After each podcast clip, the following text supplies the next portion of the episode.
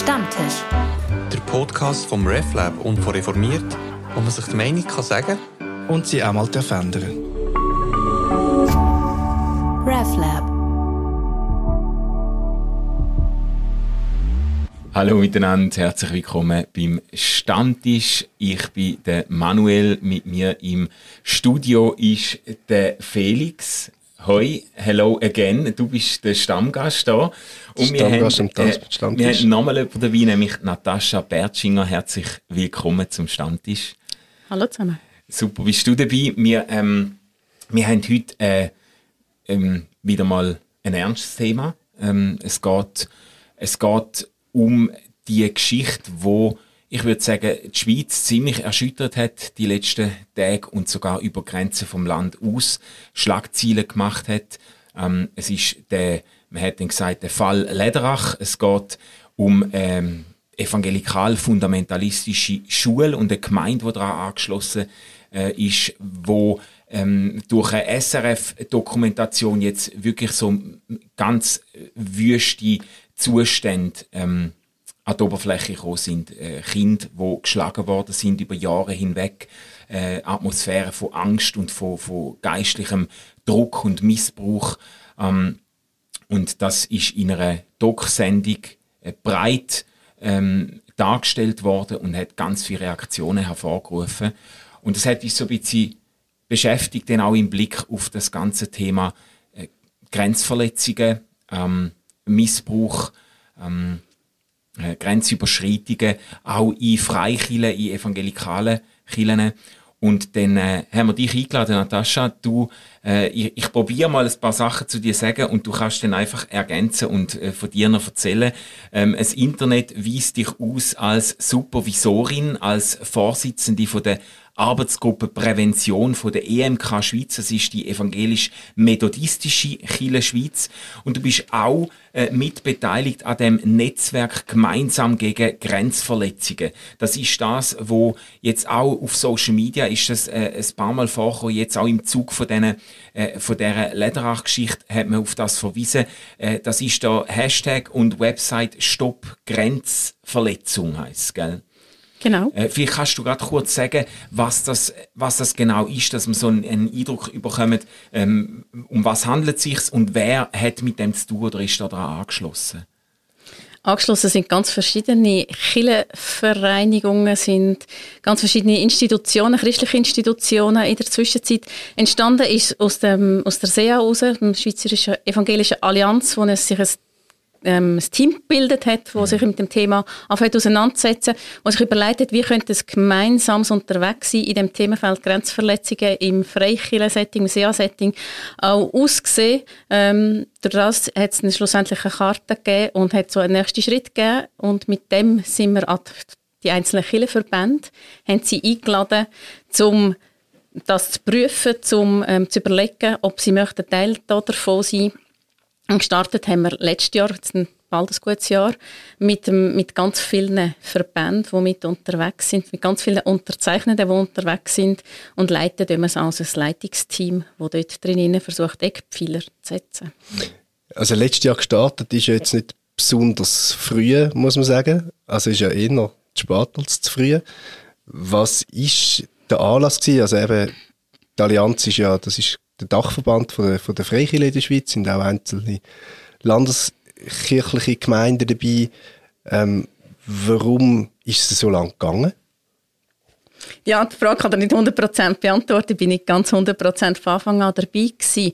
Ich denke, es hat schon ganz viele Bestrebungen, ganz viele Bemühungen, präventive Bemühungen gegeben in den einzelnen Verbänden ähm, drinnen. Es gibt für die Jugendverbände eine gemeinsame Karte von ähm, von der SEA, wo so ein bisschen tragend auch drinnen ist, wo man gemerkt hat, aber es betrifft nicht nur Jugendverbände, es geht auch viel weiter, es sind ganz andere ähm, Themenfelder, wo, was noch betrifft und aus dem heraus ist so der Wunsch entstanden, miteinander etwas zu erarbeiten, Synergien zu nutzen, ähm, miteinander können Schulungen anzubieten, miteinander gemeinsame Grundlage drinnen zu legen. Das ist so das, was ich als Hauptschwerpunkt von meiner Seite würde beschreiben. Mhm. Also ist auch ein Stück weit ein Anlauf zum vorausgehende Bemühungen irgendwie zusammenzufassen und in ein Netzwerk einbinden oder so. Also einzelne Gemeinden haben schon lange vorher äh, für sich äh, präventive Maßnahmen ergriffen.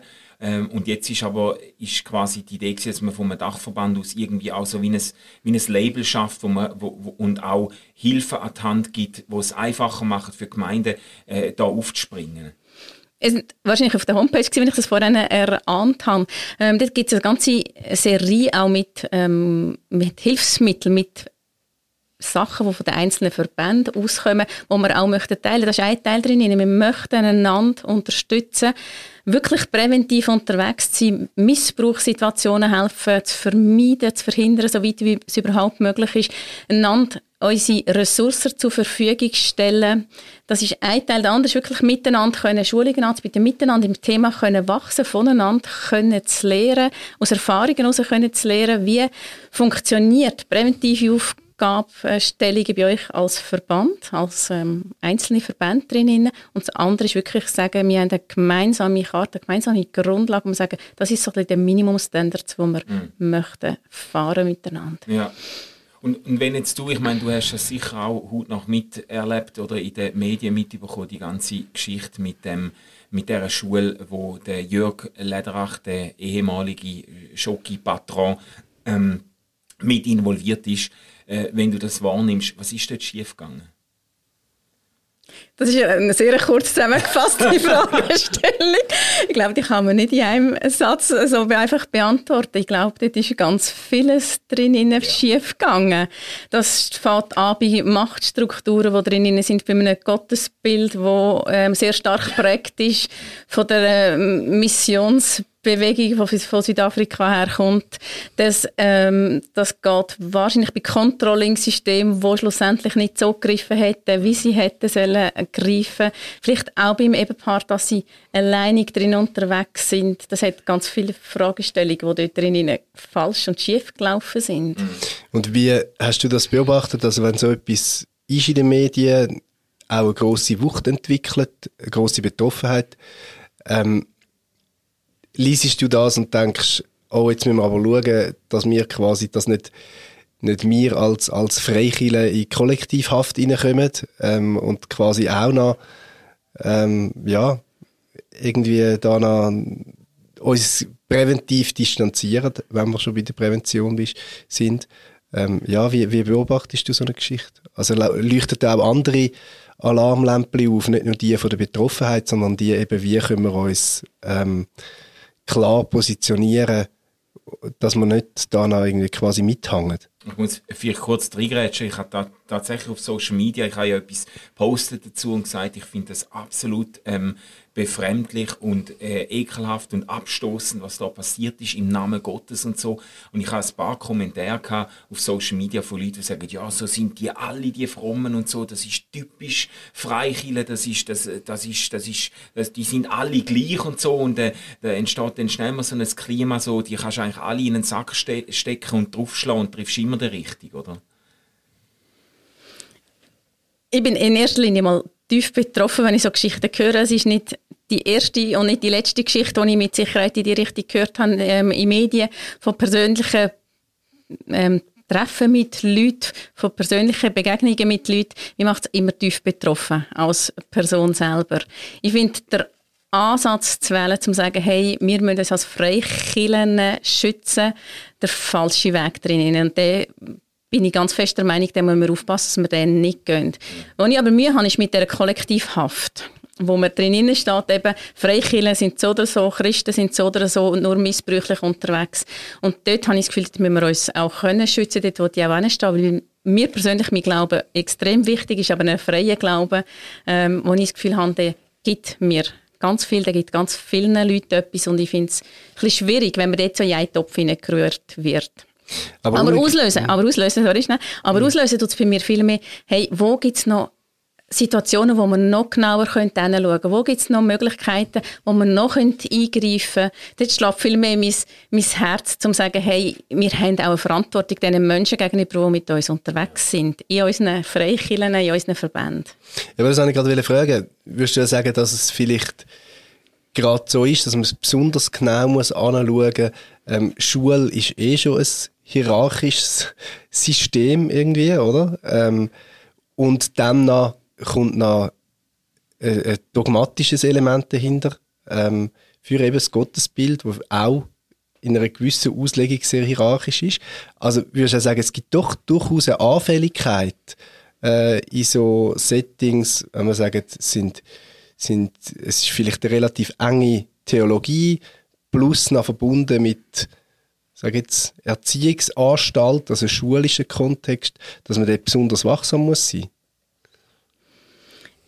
ich kenne die Statistik nicht genau, wie viel Missbrauch also in öffentlichen Schulen wirklich stattfindet. Ich glaube, auch dort hat es ein Maß, wo, wo man kann sagen, dort muss man hinschauen. Überall dort, wo Machtstrukturen drin sind, muss man, muss man hinschauen. Und schwierig ist es wahrscheinlich dann, wenn die Schule sehr nach mit einer Gemeinde verbunden ist, wo, wo das ältere Setting sehr nah an dem ist vom Schulsetting. Dort gilt sicher ähm, nochmal genauer hinzuschauen, nochmal ähm, offener zu sein, um Kontrollmechanismen drin hineinzusetzen. Aber ich glaube nicht, dass zwingend nur die jetzt in den Fokus geraten, man muss sagen, dort muss man hinschauen. Mhm. Das kann ich wirklich so, würde ich so nicht unterschreiben, nein. Aber verstehe ich das recht?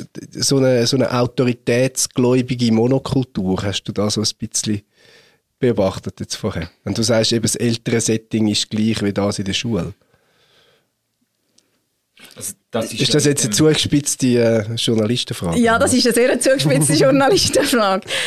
Ähm, ich glaube, die Schwierigkeit ist weniger nur in der Fragestellung, ist überall das gleiche Setting drin, sondern wer hat schlussendlich Schluss sagen? Gibt es wirklich die Patronfigur, die drüber steht, der Machthaber, der darüber steht, der schlussendlich über alles eine Kontrollfunktion hat. Also wenn wir jetzt in der Doc auch gelesen wenn wir im, im Bericht liest, der vorher schon rausgekommen ist, dann gibt es so ein Seelsorge-Setting, das ein Kontrollsystem-Setting ist. Dann, finde ich, hat es eine Gefahr drin. Wenn das dort offen wäre, wenn die Möglichkeit wäre, dass die Schüler hätten können reden, dann finde find ich es viel weniger problematisch. Also der Zusammenhang ist ja auch in der Dokumentation ähm, von der äh, ähm, Schule und der angeschlossenen Gemeinde ist irgendwie deutlich geworden, dass die Kinder geschlagen worden sind, wo gleichzeitig als Familie zu der Gemeinde gehören und wo eigentlich, äh, wenn ich das richtig verstanden habe, äh, geschlagen worden sind im Einverständnis äh, von Eltern, wo eigentlich die Art von Pädagogik mit unterstützen. Und dort wird es natürlich dann schon auch wahnsinnig äh, toxisch, wenn, äh, wenn die quasi eben wirklich unter einer Decke stecken und, äh, und die Lehrer, wo eigentlich gewalttätig, ähm, äh, missbräuchlich mit dem Kind umgehen, das machen mit dem Sagen von den Eltern. Das hat mich ein bisschen erinnert an das, was ich von, von meinen Großeltern und so gehört habe, wo dann quasi der Lehrer äh, Kind, äh, äh kind äh, züchtigt körperlich und den Eltern erzählt und die Eltern dann daheim gerade nochmal äh, den Gürtel führen holen und dann nochmal eins oben drauf gehen und die quasi in einer, in einer ganz verhängnisvollen Allianz eigentlich die die Grenze überschreitet, oder? Das ist schon, ich glaube, das ist schon äh, ein toxisches Setting, oder? Mhm. Hat aber nichts mit dem christlichen Grundsetting zu. Also du sagst jetzt selber, das ist auch ein Familiensystem, das früher gelebt worden ja, ja. ist. Das hat etwas mit der Nähe, mit dem, mit mit der ethischen Fragestellung um, wie gehe ich in der Erziehung rein, ähm, in welcher Kultur bin ich unterwegs. Das hast du in ganz vielen Orten, nicht nur in christlichen Schulen. Das sicher, aber vielleicht muss man selbstkritisch genug sein und sagen auch, ähm, ja, also da gehört Kiel auch dazu. Also zum Glück sind die Zeiten, würde ich sagen, vorbei, aber es hat natürlich viel lange Zeiten gegeben, wo auch Kiel so Herrschaftssystem, nenne ich es jetzt einmal, gestützt hat und sogar noch legitimiert, oder? Ja, und, ich, und weißt, ich glaube, ich würde nicht unbedingt sagen, dass ein kirchliches Setting oder christliche Rahmenbedingungen so grenz Überschreitungen begünstigt oder so. Aber es gibt natürlich schon so eine gewisse religiöse Überhöhung auch dann von so Daten. Weißt du, gerade wenn äh, in dem Zusammenhang ist in dieser Dokumentation auch äh, äh, vorkommen, dass man dann quasi die Bibel zitiert, wo es dann heißt ja, wer seinen Sohn liebt, den züchtigt er und so. Und wenn natürlich sich das, ich sag mal, wenn sich der Glaube, der christliche Glaube verbindet mit, einem, mit so einem sehr wörtlichen Bibelverständnis, wo man das Gefühl hat, ich lese jetzt einen Text, der zweieinhalbtausend Jahre alt ist und dort heisst, man soll seine Kinder züchtigen. Man, das ist natürlich ein bisschen Huhn- und Ei-Frage. Weißt, die Frage ist, äh, sind, das, sind das Leute, die sowieso das Gefühl haben, ähm, wo, wo sowieso äh, eine niedere Frustrationstoleranz haben, Eltern, die eh die Hand ausrutschen und jetzt können sie es noch biblisch legitimieren? Oder ist quasi, äh, die, die, sind die Bibelstellen, wo man wörtlich versteht, versteht denn der Auslöser von so äh, gewalttätiger Erziehung? Ich glaube, das ist sehr schwierig zu beantworten, aber es ist, es ist eine ganze äh, fatale Mischung denn, oder? Dass man dann seine Taten auch noch eigentlich sogar im, im, im Namen vom Glauben sanktioniert, oder? Dass, dass, ähm, und das, das, das, ist, das ist wieder, das ist etwas, was überhaupt nicht notwendigerweise passiert. Ich lese die gleiche Bibel und ich habe meine Kinder noch nie geschlagen, oder? Aber äh, äh, äh aus einem bestimmten äh, Verständnis theologische Verständnis oder Bibelverständnis, äh, das kann natürlich ähm, die Hemmschwelle schon dann senken für so Sachen, oder? Weißt, ich würde auch nicht sagen, dass würde ich natürlich nie sagen, dass das Gemeindesetting oder das kirchliche Setting jetzt rein ursächlich ist für so etwas. Es kommt garantiert auch noch anders vor. Aber das macht es erstens nicht besser und zweitens finde ich, ist schon Aufgabe, finde ich, als, als kirchliche Organisation oder auch als Christin, als Christ zu fragen, wo sind, ja, sind, sind mögliche Quellen von so, von so Auswüchsen. Also einfach so eine gewisse Selbstkritik und Selbstreflexion zu haben und zu fragen, ja, wie, also was du jetzt angetönt hast, wie muss man theologisch, ähm, welche Theologie muss man ähm, vertreten und, und ähm, ja, finde einfach künden, dass so ein Zusammenhang eben nicht kann gemacht werden kann. Also dass klar ist, wo, wo das Christentum eigentlich steht, auf welcher Seite, nämlich nicht auf der von der Autorität. Und ich glaube, das, das ist der, der Punkt für mich. Ja, und mit dem Punkt, das ist sicher im kirchlichen Setting so gemacht worden. Und gleich ist die Fragestellung auch eine Frage vom unreflektierten Unterwegssein. Du hast vorhin selber Beispiel aufgenommen. Wenn ich das schon immer so gemacht habe, wenn ich drinnen gehalten wird, um das weiter so zu machen, wenn ich drinnen gehalten wird, biblisches Verständnis nicht zu hinterfragen, meine Bibel, mein, mein Glaubensleben nicht zu hinterfragen, dann lande ich Strukturen, wo ich nicht rauskomme, dann werde ich unmündig drinnen gehalten, aber das passiert in dem kirchlichen Setting genauso wie im weltlichen Setting. Mein Vater hat immer schon geschlagen, darum schlage ich weiter, ich habe nichts anderes gelernt. Ist der gleiche Ansatz, wie ich habe in der Bibel gelesen, ähm, du sollst deine Kinder züchtigen. Ich unterstütze das gar nicht, du sollst deine Kinder züchtigen. Ja. Das ist nicht mein Grundverständnis und dort setze ich mich wirklich dagegen ein, dass das nicht passiert. Aber grundsätzlich geht es darum, kann ich mein Unterwegssein reflektieren, kann ich meine, mein Bibelverständnis reflektieren, ja. bin ich überhaupt in der Lage, Schritt zu machen. Und ich glaube, Kille hat eine, eine Aufgabe drin, die Leute anzuleiten, sich im Glauben zu reflektieren, im Glauben weiterzukommen, die Bibel zu hinterfragen, seinen eigenen Glauben immer wieder hinterfragen, im Glauben zu wachsen. Und mit dem haben wir schon einen Großteil von diesen dogmatischen Fragestellungen dann aufgelöst, weil dann gibt es nicht das Dogma drin, dann gibt es eine Weite, die irgendwo Platz haben mhm. mhm. Wie viel Überzeugungsarbeit hast du jetzt von deiner Seite oder von, von eurer Seite, von der ähm, Präventionsarbeit müssen ähm, aufwenden, um, um die Gemeinden mitzunehmen und zu sagen, hey, das ist wichtig, unterschreiben die Karte ähm, haben Sie da offene Türen eingerannt oder hat es da eine Skepsis gegeben? Wieso brauchen wir das? Wir haben am Anfang wirklich etwas ausgearbeitet, haben nachher das in ein grosses Verband herausgegeben von Leuten, wo wir das Gefühl haben, Verband, wo wir das Gefühl haben, die könnten mit auf den Weg gehen. Wir haben nicht nur offene Türen eingerannt. Es gibt solche, die sagen, hey, nein, das sehen wir für uns nicht, mit dem können wir nicht unterwegs sein, mit dem wollen wir noch nicht unterwegs sein. Ob es nur am Inhalt liegt ähm, von der Thematik, glaube ich nicht. Ich glaube, es liegt viel mehr am Weg, wo wir damit einschlagen, wo wir damit gehen. Aber zu einem Großteil würde ich sagen, aber ich könnte jetzt keine Prozentzahl sagen, zu einem Großteil ähm, rennen wir offene Türen ein. ich erlebe immer wieder viele Gemeinden im Unterwegs oder Verbände im Unterwegs die sagen, hey, wir wollen dort hinschauen, wir wollen vorwärts gehen.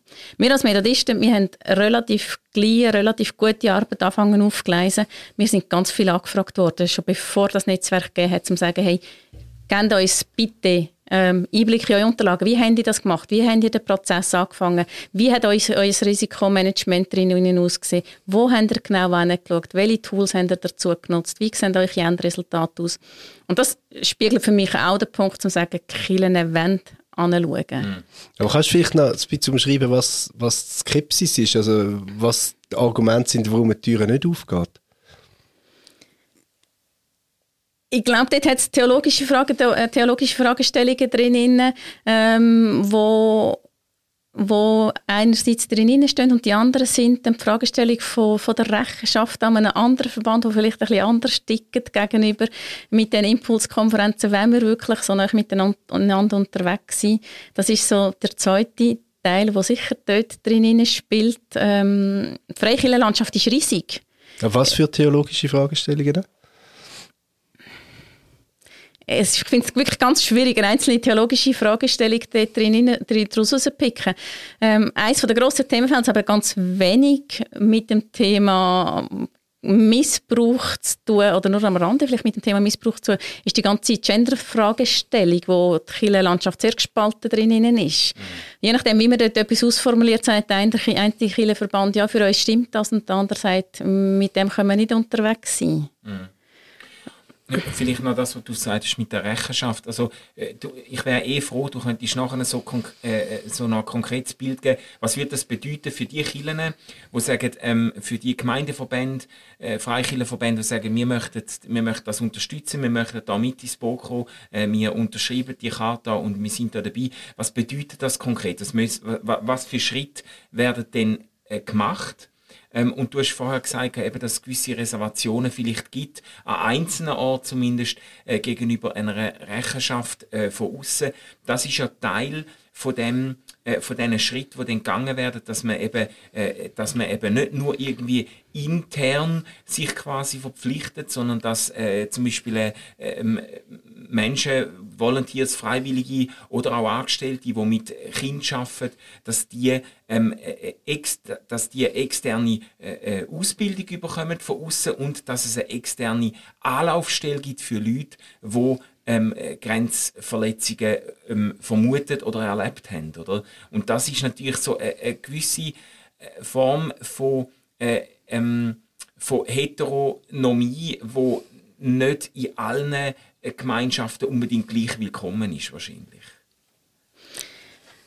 Ich glaube, der Weg ist, mal auf die Homepage zu gehen, zu schauen, mal zu schauen, kann man hinter diesen Zielsetzungen stehen, hinter dem, was dort auch drauf, drauf steht. Was wir sagen, was er was sie müssen, ist die gemeinsame Karte unterschreiben, die gewisse Gemeinsamkeiten mit aufnimmt, gewisse Minimal Standards mit aufnimmt. Dort steht drin, dass man ein niederschwelliges äh, Meldeangebot hat als Verein, wo zu dem Zeitpunkt, wo man unterschreibt, noch nicht muss existieren, aber man muss be ähm, bereit sein, eins zu erstellen, mhm. eins ins Leben zu rufen. Ähm, das ist die Fragestellung von der externen Meldestelle drin. Dort sind Fragestellungen Stellungen drin, haben wir ein Präventionskonzept, sind wir bereit, unsere Leute präventiv zu schulen, sind wir bereit, immer wieder auch hinzuschauen, wo könnten Machtstrukturen, wo könnten Missbrauchsstrukturen sein. Das sind, sind die Fragestellungen, die die Karte aufnimmt. Dann sagen wir, wir haben alle zwei Jahre eine Impuls- und Rechenschaftskonferenz, wo wir mit Leuten, die nicht von unseren Kreisen sind, auch unterwegs sind, die dort Inputs geben, die Fachinputs geben zum Thema Missbrauch, zum Thema Grenzverletzungen. Ähm, und wo es auch darum geht, miteinander im Gespräch sein, voneinander zu lernen, einander auch zu erzählen, dort stimmen wir oder dort haben wir noch Schwierigkeiten drin. Und ähm, der dritte Punkt, jetzt habe ich gerade vergessen. Ähm, der dritte Punkt ist ähm, das Vernetzen. Das Wellen vernetzen, das, was ich am Anfang aufgenommen habe, das Wellen Unterlagen auch bereitstellen, miteinander können zu teilen. Das ist unser Weg, wo geht, das ist unser Weg, nicht, wo nicht geht. Es gibt auf dieser Homepage ganze Seiten, wo Materialien geteilt werden, zum Teil öffentlich und zum Teil nur interne Materialien. Und man sagt, die können wir auch voneinander lernen. Also das Ziel ist wirklich auch dort, miteinander können zu lernen, miteinander gegenseitig ähm, können zu sensibilisieren, im Themenfeld unterwegs zu sein.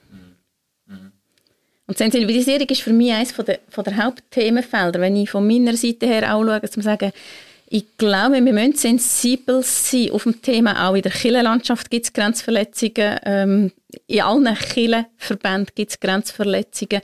Kleinere, grössere. Schauen wir dort dann, sensibilisieren wir einander im Umgang miteinander.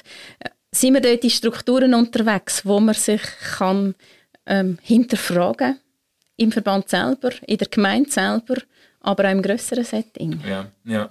Das ist vielleicht die Art von Sensibilisierung oder von Problembewusstsein ist möglicherweise eine, Konsequenz, wo auch aus der Dokumentation und den hohen Wellen, wo das geworfen hat, äh, könnte resultieren. Das wäre zumindest eine Hoffnung, dass auch, sage jetzt ganz fromme Kreise ich habe das auch schon gehört von, äh, von Gemeinden, wo man irgendwie ähm, das in Erwägung gezogen hat, ob man echt sich mal müsste mit irgendwie Grenzverletzung, mit, äh, mit der Präventionsarbeit und so. Und dann, je nachdem, wie das Selbstverständnis von einer Gemeinde ist, es gibt dann schon auch ähm, sehr in sich abgeschlossene ähm, evangelikal-fundamentalistische Gemeinschaften, wo so mit dem Selbstverständnis unterwegs sind, wir sind die richtigen Gläubigen, oder?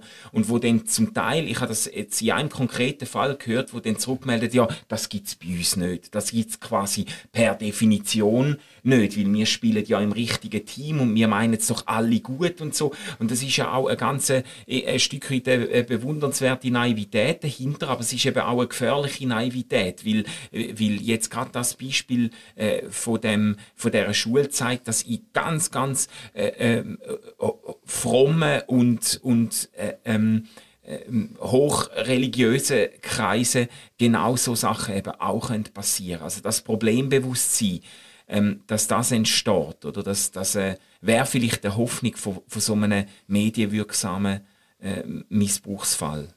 Ja, ich gebe dir völlig recht. Ich hoffe ganz fest, dass das eine positive Folge ist daraus raus. Ich glaube, je mehr, dass man über Grenzverletzung ins Gespräch kommt, umso sensibler ist man im Themenfeld umso unterwegs, umso mehr hinterfragt man sich. Ich kenne die Antworten auch, bei uns gibt es das sicher nicht. Bei, uns im, bei unserer Gemeinde kann das nicht passieren. Und wenn nachher konkrete Beispiele hineingehst, dann merkst du auf einmal, oh, dort hat man einen Ort, wo vielleicht nicht keine Grenzverletzung passiert ist, aber wo man mal müsste hinschauen, haben wir dort eine Struktur drin, die falsch ist. Mhm. Und ich hoffe, dass das die Folge daraus ist, die positive Folge daraus ist. Ja, die Frage ist, ob es, Naivität ist oder, oder äh, mehr als Naivität. Nämlich ja genau das Autoritätsdenken, wo gar nicht auf die Idee kommt, dass es quasi Grenzverletzungen kann geben, weil Grenzverletzung, dass ich überhaupt über das nachdenke, heißt ja, dass ich meinem Gegenüber zugestehe, dass das eigene individuelle Grenzen hat und ich nicht die definiere. Ähm, und darum finde ich, es ist, es ist mehr als naiv. Also wenn ich das Gefühl habe, das gibt es bei uns nicht, dann ist das ja so ein Denken, das sagt, es gibt irgendjemand in der Hierarchie, wo die Grenzen definiert und, und quasi definiert, was eine Grenzverletzung ist. Und ich glaube, das ist noch wichtig zu wissen, dass man Grenzverletzung ja nie definieren kann, sondern die ergibt sich ja in jeder Situation wieder anders und auch zwischen allen Menschen wieder anders. Weil ich muss ja zuerst bei meinem Gegenüber herausfinden, oder ja, es gibt ja auch Grenzverletzungen, wo in dem Sinn nicht ja, schlimm sind, sondern wo ich einfach merke, aha, bei dir ist da die Grenze. Und die Frage ist ja, es geht ja nicht darum, Grenzverletzungen jetzt immer können zu vermeiden, sondern sie überhaupt als Ereignis zu anerkennen, oder? Ja, ich denke auch. Ich glaube, dort, dort hätten wir als Kirchen und als Verband auch eine grosse Chance zum Lernen, mit Grenzen umzugehen. Es braucht aber das Bewusstsein, ähm, deine Grenze ist nicht gleich meiner Grenze. Es mhm. braucht ein Bewusstsein von Nähe Distanz. Es gibt auch eine gesunde Nähe. Und dort miteinander verlernen ist etwas, wo wir als Kirche für mich einen Auftrag drin hätten, wo wir können Lernfelder bieten, wo wir ähm, auch bei Grenzen, die noch nicht schlimm sind, Grenzverletzungen, die irgendwo der andere zwar schon treffen, mich aber selber nicht so schlimm tun, miteinander ins Gespräch kommen und sagen, hey, wieso hätte ich jetzt meine Aussage betroffen gemacht? Ähm, was kann ich da davon lernen? Ich glaube, dort hätten wir einen Auftrag drin. Nimmt aber nicht davon, nicht weg, dass es auch Machtstrukturen gibt und Leute gibt, die das nicht können. Aber das ist nicht eine Frage von, nur von der Kirchenlandschaft, das ist eine Frage von unserer Gesellschaft und schon lange Was nicht können? Es gibt Leute, die Macht, das Machtinstrument brauchen für ihr Unterwegssein. Mhm. Und der Auftrag von einer Kirche oder von jeder Organisation ist dort auch zu sagen, hey, dort hat es eine Grenze, dürfen wir so eine Person überhaupt vorne setzen?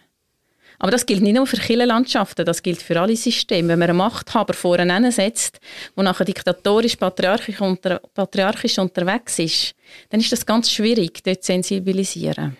Ja, also das ist eigentlich ähm, identisch oder äh, verwandt mit dem, was man auch im Zug von der MeToo-Debatte äh, diskutiert hat. Es ist besonders brisant und prekär dort, wo irgendwie Abhängigkeitsverhältnisse äh, bestehen, oder wo, wo äh, jemand ähm, in einer Autoritätsposition ist und andere, jetzt gerade bei Kindern ist es natürlich naheliegend, dass sie dann irgendwie, du bist abhängig von deinem Lehrer, der gibt dir deine Noten, der beurteilt dich, Eltern dasselbe und in ganz frommen Kreisen bei Pastoren und so, da, da, da gibt es gewisse, da gibt es Gefälle und dort ist es besonders, äh, besonders virulent, oder? Die, die Frage von, die Frage von Grenzverletzung und eigentlich, äh, so wie ich dich jetzt verstanden habe, wäre dann ein Teil auch, dass man auch daran schafft, irgendwie Menschen und auch gerade Minderjährige zu ermächtigen, irgendwie über ihre Grenzen zu reden. Also ich habe ich habe das jetzt bei, bei unseren Kindern, habe ich das eigentlich sehr positiv erlebt in der Schule, wie irgendwie die in der Primarschule,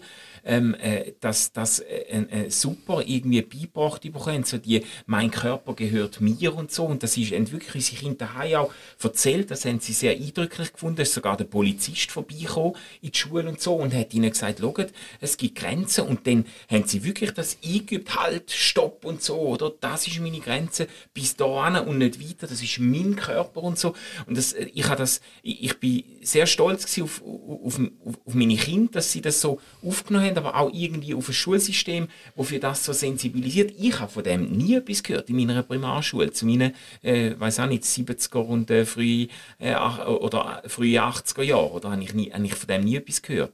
Und ich, ich denke, das wäre in Schulen, äh, in, in Kirchen, in Gemeinden, wahrscheinlich auch wichtig, dass man in Jungscharen und Sonntagsschule und so weiter, dass man das auch zum Thema macht, dass man Kinder ermächtigt, ihre Grenzen überhaupt zu sehen und, und die auch zu artikulieren, oder?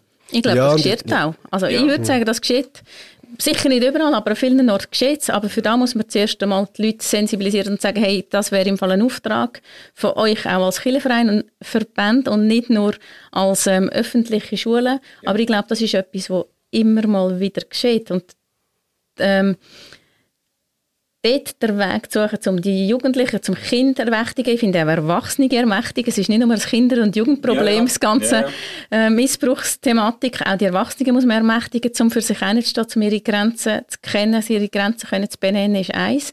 Und die andere Seite ist dann von der anderen Seite zu gehen, um zu sagen, hey, ähm, meine lieben Leute, sind ihr euch eurer Machtposition auch bewusst? Was heisst das? Wie reflektiert ihr euch dort drin? Wie geht ihr mit dieser Fragestellung um, ähm, wenn auch dort ihr das Gefühl habt, ihr werdet dort einmal zu fest in eine Machtposition hineingedrängt zum Beispiel, oder wenn ihr merkt, ich bin mir nicht mehr so sicher, wie viel Macht habe ich überhaupt drin, oder ist sie überhaupt noch gesund, meine Macht, oder geht sie zu weit? Mhm. Mhm. Ja, und ich glaube, dass eben, dass man darüber redet, über diese Fragestellung, bevor man das Gefühl hat, es ist etwas passiert. Eben, was, was du sagst, also ich, ich erlebe das bei der Schule auch so, auch an Elternabend und so, und bei den Kindern dort bei dem Klassenrat, ähm, wo sie einmal in der Woche haben, wird das sehr häufig thematisiert. So die Frage vom Zusammenleben, von, von ähm, wie geht man miteinander um und so. Ohne dass jetzt da schon ein Problem virulent wäre. Und ich glaube, das ist so entscheidend, dass man so Fragen thematisiert, ohne dass man das Gefühl hat, es gibt jetzt schon einen Anlass, sondern weiß, es gibt immer einen Anlass. Es gibt immer Anlass, darüber zu reden, oder? Mhm. Und es gibt Schutzkonzepte und Schutzmöglichkeiten, die man kann in dem Moment auch mit ähm, ins Spiel bringen. Also Jugendkinderlager haben ganz viele Schutzkonzepte, die auch sexuellen geistlichen Missbrauch aufnehmen, wo das ein Themenfeld ist, wo man im Team vor vorher darüber redet, wo sind die Grenzen, wo müssen wir achten, wo sind Gefahrenquellen drin. Da glaube ich, da hilft eben, also ich bin sehr froh um die Arbeit, die du machst da, weil ich glaube, da hilft es eben schon, wenn man äh, wenn es ein Netzwerk gibt, wenn es eine Charta gibt, wenn es irgendwie Grundsätze gibt, wo man sich daran orientieren kann. Ich glaube, ähm, äh, es ist ja nicht, wie soll ich sagen, oft ähm, fehlt es einfach an der Sensibilisierung für bestimmte Situationen. Äh, äh, jetzt auch bei, ich habe das gemerkt in der, in der Kirche, wo ich früher noch Pastor war, wir haben das auch eingeführt, das Konzept. Und dann, äh, dann haben wir wirklich so einen ganzen, ganzen Katalog von außer Selbstverpflichtungen, ähm, äh, wo, wo jeder hat müssen unterschreiben, wo irgendwie mit Kindern und Jugendlichen zu tun hat, dass man zum Beispiel nie mit einem Kind allein aufs WC geht oder so. Das sind so Sachen, wo ich jetzt, ich, ich habe jetzt nie irgendwie mit Kind geschafft oder so in, in, in einem kirchlichen oder sonst äh, schulischen Kontext. Ich wäre jetzt auch nicht unbedingt auf die Idee gekommen, dass das jetzt eine verfängliche äh, Situation ist oder dass das jetzt irgendwie, äh, dass man sich an das, äh, dass man auf das müsste achten. Das hat mir jetzt geholfen äh, um dann das mitbekommen, was es so für Guidelines gibt, wo auch wirklich können helfen, zum einfach, äh, sage jetzt mal, die Anzahl Situationen minimieren, wo es zu so Grenz, äh, Grenzverletzungen äh, könnte kommen. Du hast gesagt, du, jetzt sind wir seit einem Jahr, oder? Gibt es die Karte, habe ich das recht mhm. verstanden? Ähm, was ist in dem Jahr passiert? Hast du das Gefühl, sie sind jetzt an einem ganz anderen Punkt als vor einem Jahr? Oder wie lange Atem braucht es da? Wie schnell geht es da vorwärts? Ich glaube, es ist ein langer Prozess. Ich glaube wirklich, der Punkt ist, es hat ganz viel, die dort unterzeichnet haben, ganz viele von diesen Unterzeichner haben schon ein ganz gutes ähm, Präventionskonzept gehabt, die haben schon ganz gute Meldestellen drin gehabt, die sind sich schon vielen Punkten ähm, bewusst gewesen, wo sie drauf schauen müssen. Ich weiss aber also auch gerade viele von denen sagen, ey, wir haben jetzt in diesem Jahr nochmal hingeschaut, wir haben uns nochmal hinterfragt, wir haben nochmal geschaut, an welchem Punkt müssen wir nochmal ähm, konkreter und klarer werden. Dann gibt es solche, die sagen, wir sind wirklich ganz am Anfang. Die sind dran, die sind am ihre Konzepte ausarbeiten, die sind am ihre Risikoanalysen von ihrem Gemeindesystem auch am machen, weil als Basis muss stehen von jedem Präventionskonzept, wo sind überhaupt unsere Risikoquellen auch drin, wo wir besonders müssen hinschauen ähm, Dann sind wir dran, eine gemeinsame Meldestelle zu erarbeiten, ins Leben zu rufen, wo wir sagen, die ist wirklich unabhängig von unseren Kirchenverbänden, von unseren Verbänden, die sonst mit unterzeichnet haben, wo man ganz extern kann kann, sich melden und sagen, hey, ich habe das drinnen erlebt, gib mir mal einen Rat, wie soll ich damit umgehen.